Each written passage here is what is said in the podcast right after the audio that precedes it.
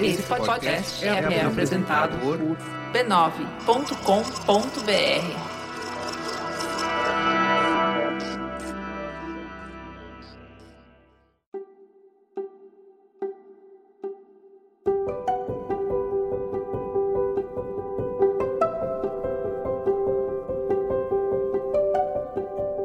Bem-vinda, bem-vindo ao Autoconsciente. Este é um podcast que entende você para você se entender melhor. Eu sou Regina Gianetti, instrutora, praticante de mindfulness, em essência, alguém como você, apenas um ser humano em busca de paz interior.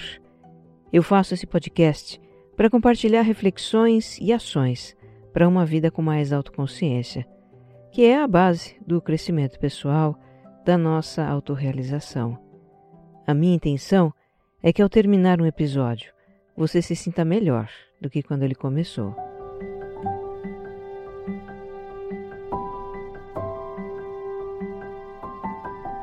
Todos os dias tem gente conhecendo o autoconsciente. Já são mais de 2 milhões e meio de ouvintes únicos, pessoas que escutaram esse podcast pelo menos uma vez. E se você está chegando agora, Escute também o episódio zero, em que eu explico o propósito do podcast. O autoconsciente é serial. É quase que uma terapia. Os episódios têm uma sequência em que os temas vão se aprofundando. Eu te convido também a visitar o site www.autoconscientepodcast.com.br e me acompanhar nas redes sociais. Procure por regina.gianete no Instagram, no YouTube, no Facebook e no LinkedIn. E se você gostar do que vai ouvir aqui, então compartilha nas suas redes sociais e nos grupos de mensagens. O que faz bem para você pode fazer para muito mais gente.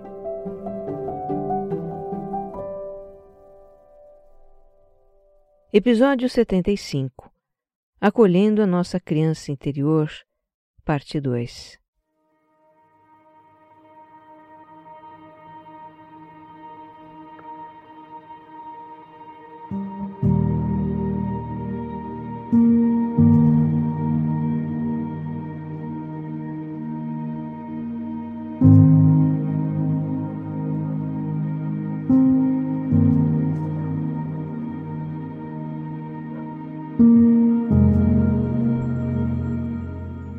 episódio anterior, nós vimos como experiências marcantes da infância imprimem imagens na nossa psique e como algumas dessas imagens se tornam feridas emocionais. Feridas que estão na origem da nossa autocrítica impiedosa, da nossa autodesvalorização, da baixa autoconfiança, de sentimentos de insegurança, de inadequação, vergonha, medos, apegos, culpa enfim, nossas feridas infantis são a fonte de dores, limites e bloqueios que amarram a nossa autorrealização. Neste episódio, vamos abordar a cura dessas feridas. Você que já conhece o autoconsciente e o modo como os assuntos são tratados aqui, sabe que eu não dou fórmulas, receitas milagrosas e etc. O que está ao meu alcance fazer é compartilhar experiências, minhas e de outras pessoas, para, quem sabe, inspirar e despertar você para algumas questões e apontar caminhos. E é por aí que nós vamos mais uma vez. E vamos fundo. Para começar, vamos retomar uma reflexão do finalzinho do episódio anterior sobre como as feridas emocionais são transmitidas de geração a geração. E é um ponto muito importante aqui. Nada do que a gente sofreu na nossa infância é novo. Não começou com a gente, mas veio de gerações anteriores. Se a gente considerar o modo como a criança foi educada e tratada através dos tempos, por exemplo. Aliás, por uma feliz sincronicidade, esse assunto foi conversado no podcast Mamilos, das queridas Juva Lauer e Chris Bartz, num episódio bem recente. O tema é Dá para educar sem castigar? Eu já deixo a indicação para você escutar. É o episódio 272 do Mamilos. Mas enfim, por séculos a criança foi vista como um mero adulto incompleto, um ser desprovido de razão, amoral, incapaz de dominar seus impulsos. Portanto, esse ser precisava ser controlado, disciplinado, para aprender os comportamentos esperados. Vem daí uma forma de educar com base na autoridade que exige obediência. Na base do se não vai por bem, vai por mal, com punição, com castigo. Uma educação que usa muito a crítica, a ameaça e o medo. A visão da criança não como um adulto incompleto, mas como um ser humano em formação, com uma psique que se desenvolve em estágios, isso é algo bem recente em termos de história. Começou com Freud no início do século XX. E foi só lá pelos anos 1940, 50 que se passou a estudar mais a fundo a formação da psique da criança. Como o relacionamento dos pais com ela afeta o seu desenvolvimento psicológico e como o seu desenvolvimento psicológico vai afetar a vida adulta. Então começou a surgir a ideia de uma educação mais consciente dos impactos que as atitudes dos pais têm na criança. Tem um trabalho muito bonito, que é referência nessa linha, do pediatra e psicanalista britânico Donald Winnicott, falecido em 1971. Ele escreveu livros e palestrava em programas de rádio para os pais, para que eles entendessem o que se passa com a criança a cada fase do seu desenvolvimento e que pudessem proporcionar um crescimento psicologicamente saudável aos filhos. Mas esse conhecimento da psique da criança, apesar de já ter algumas décadas, ainda é pouco difundido. Eu não tive acesso a ele quando comecei a criar meus filhos, vinte e poucos anos atrás. Meus pais também não tiveram quando me educaram, e os meus avós, muito menos, quando educaram meus pais. Eu creio que tenha sido assim também com você e os seus antepassados. O modo de educação autoritário, que critica, que pune e que, portanto, cria feridas, chegou a nós, geração após geração. E não é só o modo de educação que cria feridas, né? Como a gente viu no episódio anterior, as histórias familiares também.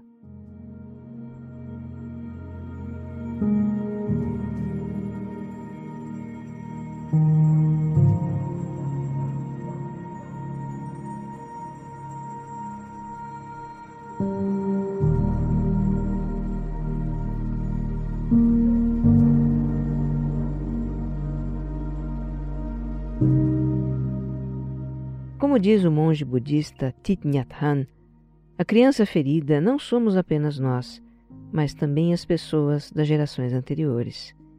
Ele é um escritor bastante conhecido entre os praticantes do mindfulness e um de seus livros é justamente sobre a cura da criança interior. Por isso a gente está falando aqui dos nossos pais e avós. É provável que eles tenham sofrido na sua vida sofrido por carência material ou afetiva, abandono, castigos, uma criação muito severa ou indiferente. Diz o Thich Nhat Hanh que os nossos antepassados talvez não tenham sido capazes de ver a criança ferida neles mesmos, e muito menos cuidar dela, e assim eles a transmitiram para nós. A história da lápis lazuli ilustra isso. Eu continuo chamando as pessoas com nomes de pedras preciosas, tá?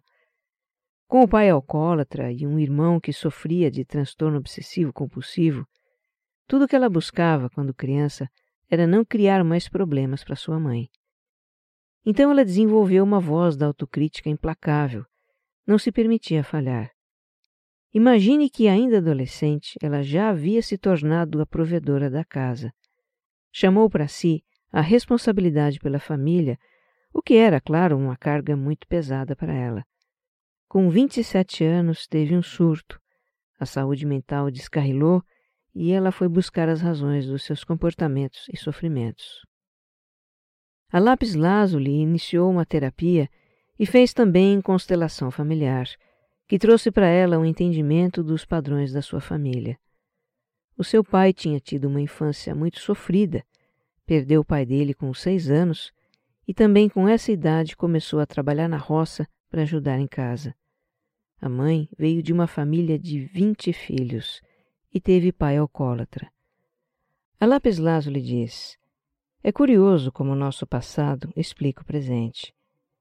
Ela entendeu que seus pais também não tiveram suporte dos pais deles e por isso tiveram tantos problemas e aceitaram que, de certa forma, ela tenha sido uma mãe para eles quando assumiu o sustento da família. Ela diz: Eu comecei a aceitar a forma como eles me criaram. Eles não foram os melhores pais que eu poderia ter, mas são os melhores que puderam ser.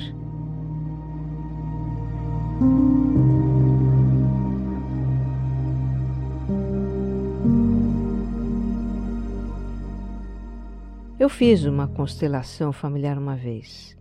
Eu vou lhe contar aqui como foi para mim. Eu tinha uma questão na minha vida que me incomodava muito. Por mais que eu tentasse trabalhar isso racionalmente, a questão continuava mal resolvida. Na minha vida profissional, eu fui aquela pessoa que nunca pedia aumento, mesmo me considerando competente e altura de ganhar mais. Eu me incomodava por estar com o salário defasado, eu ensaiava para falar com o chefe, mas não falava. Os aumentos e promoções que eu tive na minha carreira corporativa foram os que os meus superiores me ofereceram. E depois que eu passei a trabalhar como autônoma, essa minha dificuldade ficou crítica, porque cabia a mim e a ninguém mais do que eu colocar preço no meu trabalho, e isso era sempre um drama. Eu tinha consciência de que o meu trabalho era muito bom, eu sempre recebia feedbacks ótimos, mas sofria para colocar um preço que eu achava que o meu trabalho valesse. Uma voz dentro de mim dizia para eu me contentar com menos, para ter mais segurança. Eu levei essa questão para uma constelação familiar e o que surgiu lá foi que a minha mãe não estava pronta para engravidar de mim. Ela não queria ter engravidado naquele momento da sua vida. E eu sei por quê. Antes de mim, ela tinha perdido um bebê com três ou quatro meses de gestação eu tinha ouvido ela contar essa história antes. E logo depois dessa perda, ela engravidou de mim. Como mulher e mãe, eu posso imaginar a imensa dor que ela sentiu por ter perdido um bebê e o medo que ela teve de abortar de novo. Mas quando eu estava ali, sendo gestada e mergulhada no inconsciente dela, eu certamente sentia a angústia dela e no meu inconsciente deve ter ficado a imagem de que eu causava sofrimento a ela. Então eu fui aquela criança que fazia de tudo para contentar a mãe. Fazia desenhos para ela, escrevia cartinhas, procurava sempre ter a sua aprovação e jamais contrariar. Ela não era uma mãe de viver dando beijos e abraços. Imagino que a mãe dela também não foi. E às vezes ela ficava zangada com as minhas travessuras e me corrigia como havia sido corrigida também. E isso certamente colaborou para reforçar a imagem que ficou gravada no meu inconsciente. Então, resumindo, eu fui aquela criança que, além de muito obediente e responsável, sempre procurou dar, mas não sabia pedir por medo de não receber. No meu inconsciente, havia um sentimento de não ser digna de receber, e por isso eu também não vibrava quando recebia. Percebe de onde veio a minha dificuldade em reconhecer o valor do meu trabalho? Na verdade, o meu valor? Da imagem de que eu havia causado sofrimento à minha mãe, que me fazia pensar que eu não deveria pedir nada, apenas dar, dar e dar, sem criar grandes expectativas e receber. Ter essa tomada de consciência foi libertador. Com a maturidade da adulta que eu sou, eu posso compreender a minha mãe e ter compaixão por ela e trabalhar a cura dessa minha ferida de infância. Eu reconheço as incontáveis demonstrações de amor que ela me deu na vida. Demonstrações que eu não percebia como criança, mas percebo hoje como adulta. Sabe as cartinhas que eu escrevi para ela? Ela guardou. Guarda até hoje vestidinhos que ela mesma costurou para mim. Se os nossos pais, avós e outras gerações para trás não foram criados com demonstrações de afeto, mas, em vez disso, foram criados com rigidez e castigos, se muito cedo conheceram a dureza da vida, a regra era a criança fazer algum tipo de trabalho para ajudar a família. O que ainda acontece com muitas famílias, né? Apesar do reconhecimento dos direitos da infância e a proteção à infância que existem hoje. Mas, enfim, se os nossos pais carregam uma criança ferida, cheia de ideias distorcidas sobre o amor, sobre como educar e preparar um filho para a vida, como eles poderiam não transmitir algo disso para nós, não é? Eu sei que desde que eu tive essas tomadas de consciência, eu venho trabalhando a minha questão do pedir e do receber. Tem outras coisas envolvidas aí, como pedir ajuda, o que ainda é difícil para mim. Mas eu já me sinto mais segura do meu valor pessoal e do valor do que eu faço.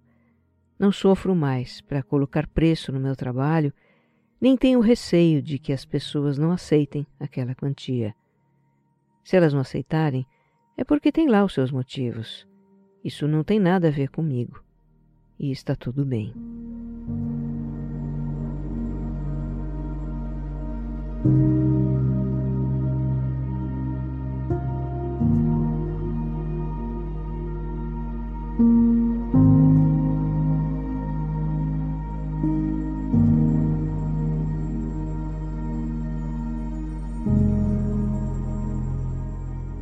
Muitas vezes a imagem que causou a ferida emocional da infância está no nosso inconsciente, como no caso que eu acabo de compartilhar com você. E como trazer à consciência algo que está numa região tão profunda da nossa psique? Primeiro, reconhecendo os seus sinais. A dificuldade, a dor, o desconforto, o bloqueio, o sofrimento que a gente experimenta em determinada situação da vida, que sempre se repete, é assim que a nossa criança interior chama a atenção para uma ferida que precisa ser curada. Se esses sinais forem de grande intensidade, como o transtorno de ansiedade e depressão, um sintoma que nos paralisa na vida, aí é preciso buscar ajuda. Uma psicanálise, uma psicoterapia que são caminhos para acessar o nosso inconsciente. Há também casos em que a gente tem consciência do que nos feriu. Agora é a Azurita que compartilha conosco a sua história. Quando ela tinha quatro anos, a família passava por muitas dificuldades financeiras e o seu pai partiu para trabalhar no Japão. Ela era super apegada ao pai, sentiu muito a falta dele. A Azurita passou toda a sua infância esperando a volta do pai e ouvindo as pessoas dizerem que ele estava no Japão para dar o melhor para ela e para o seu irmão. E para ela isso soava como: é por sua causa que ele está lá.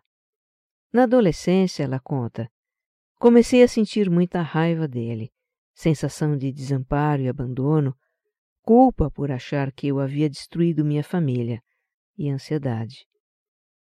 Dezesseis anos depois, o pai regressou, mas a ferida de tanto tempo purgava a mágoa e impedia uma reaproximação. A Azurita diz que, por mais que ela entendesse as razões do pai, que ele a amava muito e que ela não tinha culpa em nada, ela não conseguia seguir em frente. Foram anos de terapia buscando respostas, alívio e melhora na relação com o pai, até que ela conseguiu perdoá-lo. E quatro meses depois disso, ela diz, ele se foi. Sinto hoje muita saudade. Sinto por não ter tido o tempo que gostaria de ter com ele. Mas também sinto o meu coração em paz por perdoá-lo e, com isso, lidar com as minhas feridas emocionais, ela diz. Realmente, a cura da nossa criança interior passa pelo perdão aos pais. Thich Nhat Hanh lembra que os nossos pais também foram crianças frágeis e vulneráveis, que também foram feridas e que talvez não tenham tido a ajuda de alguém para sua cura emocional. E por esse motivo é que às vezes agiram rudemente conosco. Se você puder ver a sua mãe como uma frágil garotinha de cinco anos, então poderá perdoá-la, ele diz. Tivemos recentemente um episódio sobre perdão, não foi? Vale a pena escutar de novo ou pela primeira vez. É o episódio 69, sobre perdoar o outro. A cura da nossa criança interior requer também que a gente evoque o adulto que existe em nós. O adulto que é capaz de proteger, nutrir e fortalecer a criança. E é essa experiência que o âmbar está tendo agora. Quando pequeno, brincando de esconde-esconde, ele entrou numa casa em construção na sua rua e ali sofreu abuso sexual de um garoto mais velho. O âmbar era tão inocente que não entendeu o que tinha acontecido com ele. Algum tempo depois, numa conversa de garotos sobre namoro e intimidades, ele contou essa passagem e os amigos riram e caçoaram dele. O âmbar ficou terrivelmente envergonhado e a partir daquele dia sua criança se fechou e se entristeceu.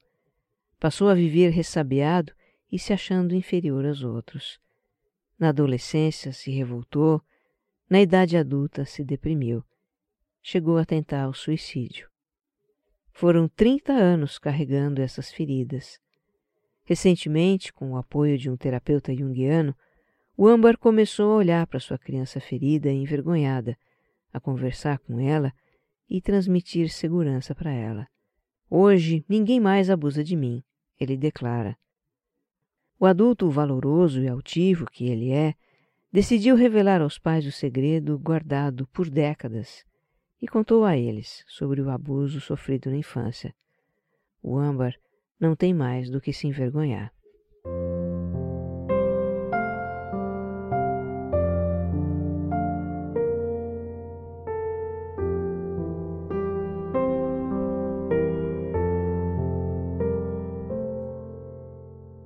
Na pesquisa de referências que eu fiz para este episódio, algo que apareceu muito para mim foi a arte terapia.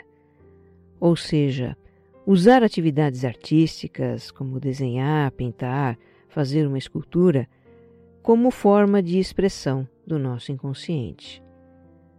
A psicologia usa muito esse recurso na terapia com crianças. Para a criança é difícil verbalizar o que se passa com ela. Se é difícil para um adulto, muitas vezes, imagina para uma criança, né? Mas ela se expressa muito bem desenhando ou brincando com massinha ou fazendo um teatro de fantoches. Por esses caminhos, ela pode expressar as imagens da sua psique, as suas emoções. Nada disso precisa passar pelo racional. Aliás, é melhor que nem passe. A arte é um autorretrato da psique. É a via pela qual os conteúdos esquecidos ou reprimidos do inconsciente são expressados e organizados tem uma arteterapeuta americana chamada Lucia Capaccioni, que é autora de vários livros e que tem um método muito interessante para a conexão com a nossa criança interior. Desenhar com a mão não dominante, ou seja, com aquela que a gente não usa para escrever. Para uma pessoa destra, a mão não dominante, então, é a esquerda, e para uma pessoa canhota como eu, é a direita.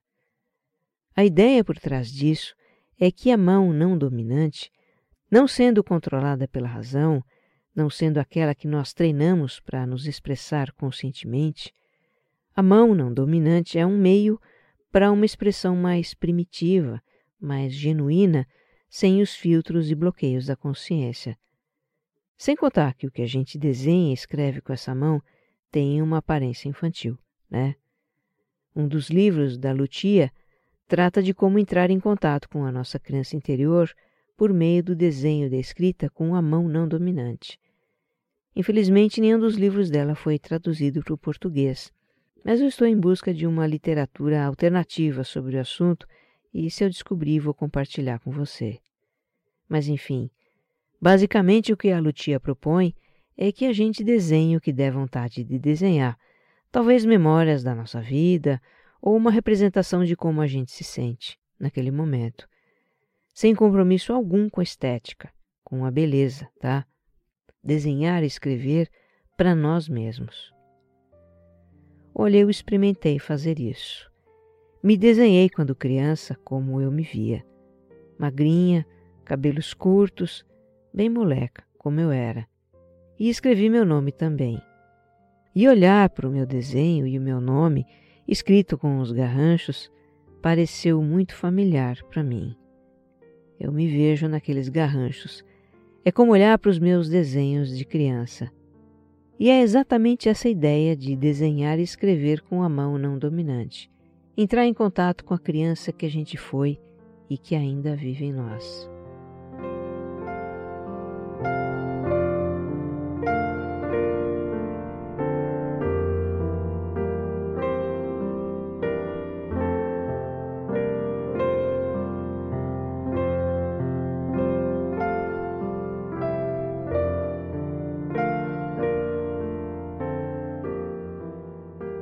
O que também nos coloca em contato com a criança interior é a meditação.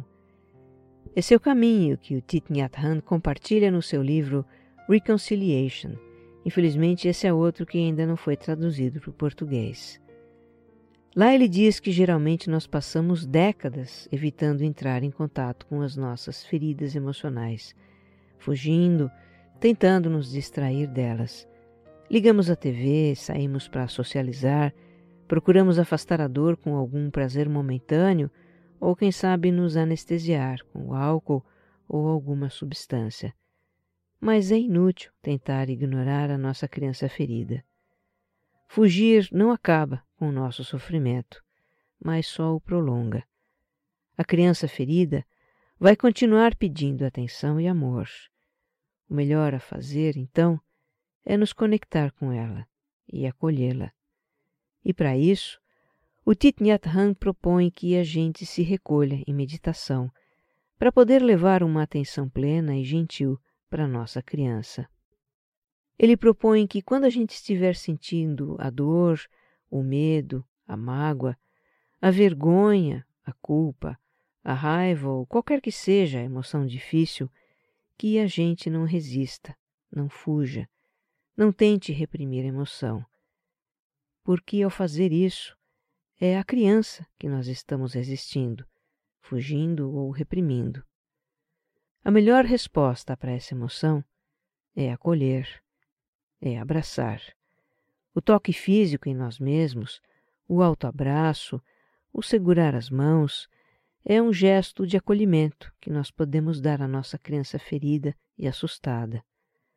E por fim, mantendo a criança sob o nosso abraço, Vamos dizer a ela que está segura, que as coisas mudaram e que agora sabemos nos proteger. Temos que transmitir essa sabedoria para a criança interior. Precisamos deixá-la saber que ela não precisa mais ter medo, diz o Thich.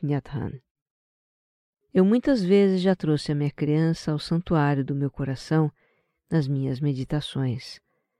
Eu a senti pequena, tímida, insegura e solitária.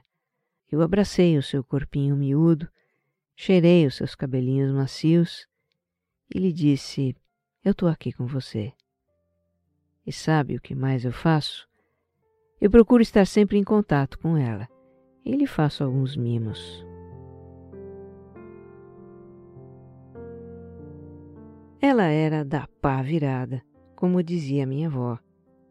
Brincar de boneca? De casinha? Não. O barato dela era pular o muro para brincar com o vizinho. Quando lavavam o quintal comprido de casa, revestido de caquinhos de cerâmica, ela tirava a camiseta e escorregava de barriga no sabão. E depois ficava com a barriga toda ralada. Com uma escada de pintor e duas vassouras, ela fazia um avião. De meias, patinava sobre a mesa de jantar da casa dos avós. Falava sozinha, tinha amigos imaginários, era tímida na escola, mas era mesmo uma moleca. Empinava pipa, pulava amarelinha, andava de carrinho de rolimã e jogava futebol.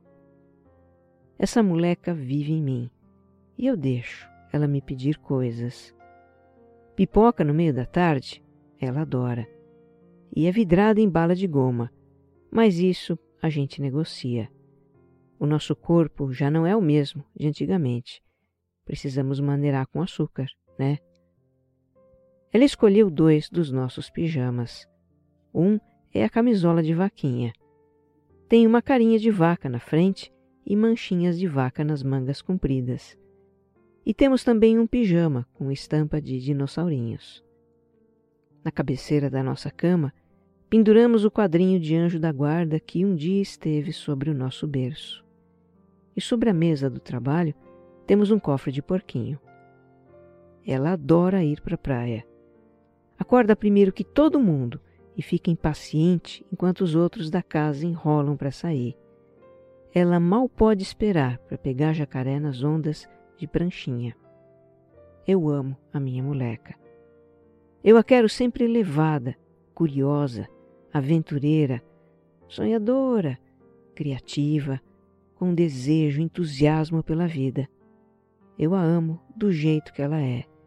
Estabanada, afobadinha, impulsiva, até quando é um pouco egoísta. Eu preciso dela, da sua espontaneidade, da sua inocência, da sua vitalidade. Eu sou essa moleca. E sou também a adulta que é capaz de se cuidar, se proteger, que é capaz de entender a vida de uma forma mais madura, que pode acolher a criança ferida e dizer: já passou. Eu sou a criança e a adulta em mim. Que você esteja bem. Um abraço.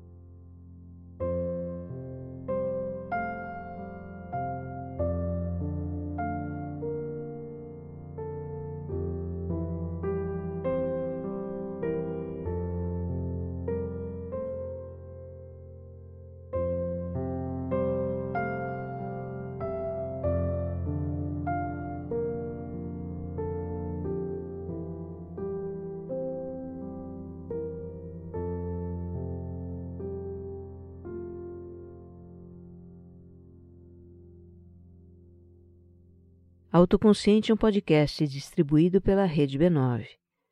Roteiro e apresentação de Regina Gianetti.